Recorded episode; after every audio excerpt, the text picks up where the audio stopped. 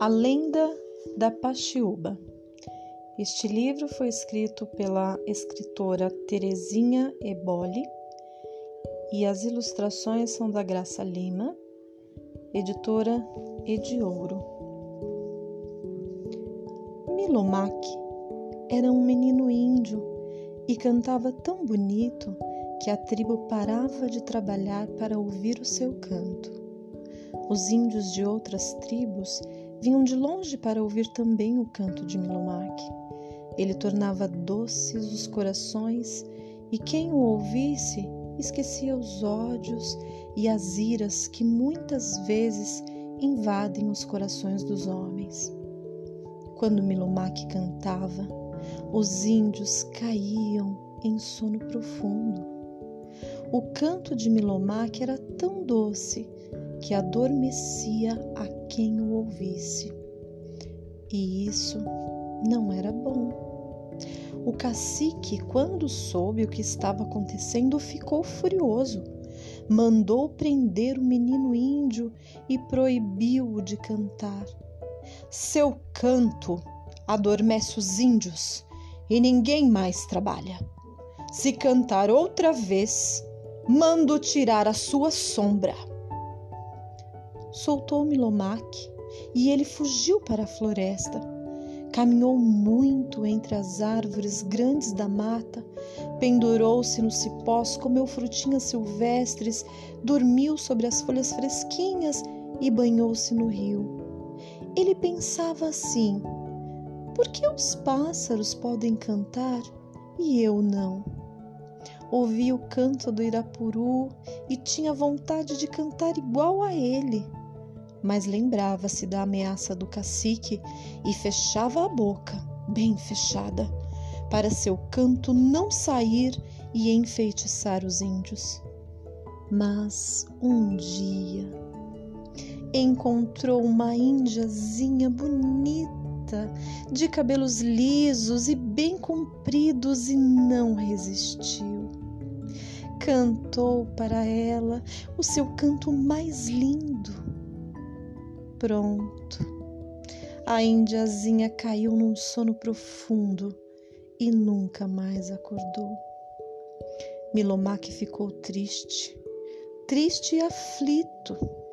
Milomac, cheio de aflição e medo, disparou para dentro da selva e lá se escondeu. Subiu numa árvore bem alta e ficou bem quietinho. Lá de cima viu o movimento dos índios na aldeia o movimento dos piaus, das piranhas e dos poraquês nas águas dos rios, as corridas dos tamanduás, das antas e dos ouriços cacheiros pela mata, o voo das garças, das araras e dos jaburus na beira das lagoas. Bem escondidinho na árvore, Milomac ficou até chegar o mês de agosto quando desce sobre a floresta uma bruma seca que esconde as coisas. Então, aproveitando a ocasião, ele desceu da árvore e tentou se esconder na nebulosidade que envolvia tudo, até o chão, e quase não deixava a gente ver nada. O tempo nessa época é muito ruim. O calor é sufocante e Milomac bem que gostaria de estar na sua maloca, dormindo na rede, coberto de folhas para evitar os borrachudos que atacam muito na mata, mas tinha medo da ameaça do cacique. Porém, não adiantou se esconder. Os índios andavam procurando por ele e logo o acharam. O cacique então cumpriu a sua ameaça, mandou tirar a sombra de Milomac. E ele foi enterrado numa terra bem escura e fofinha que havia perto da maloca onde vivera antes aquela indiazinha que nunca mais havia acordado. Vieram as chuvas grandes de outubro e o céu escureceu com nuvens negras os rios começaram a encher e a transbordar, fazendo desaparecer as margens, a vegetação, as casinhas e os animais.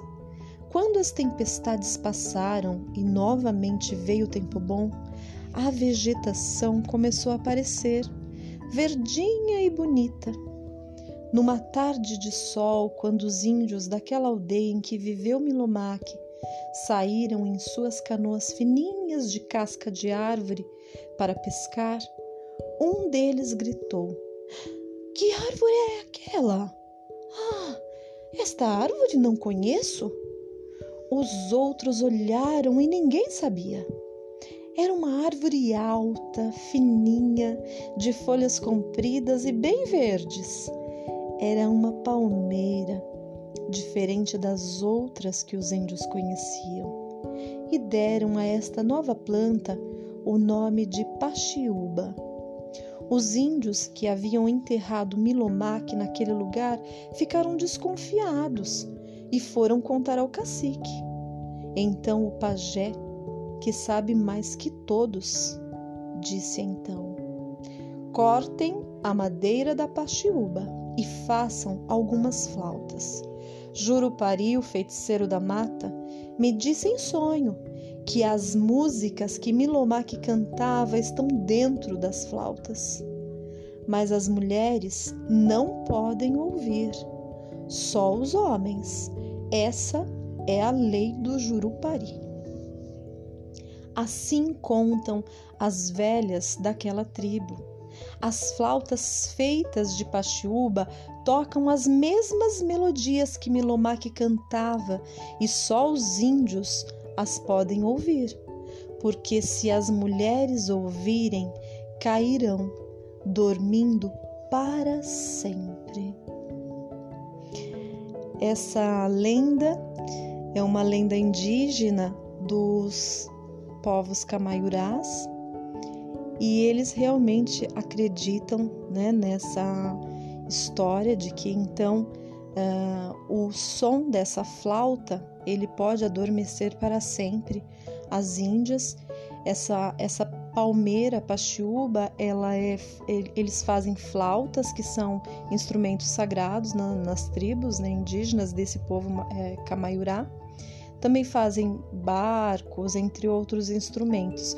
Mas essa flauta sagrada ela só é usada nos rituais, nos encontros, nos momentos festivos também e as mulheres não podem ouvir de jeito nenhum, porque eles acreditam que se elas ouvirem, elas podem dormir para sempre. Então, nesses momentos, as mulheres não participam, ficam é, presas, né? Ficam quietas em suas casas e só os índios homens é que ouvem o som dessa, dessa flauta sagrada que é feita com essa palmeira que, segundo os índios, é, traz né, esse som que é as músicas que o índio cantava quando estava vivo, porque a palmeira nasceu exatamente do lugar onde o índio foi enterrado, onde o seu corpo foi enterrado.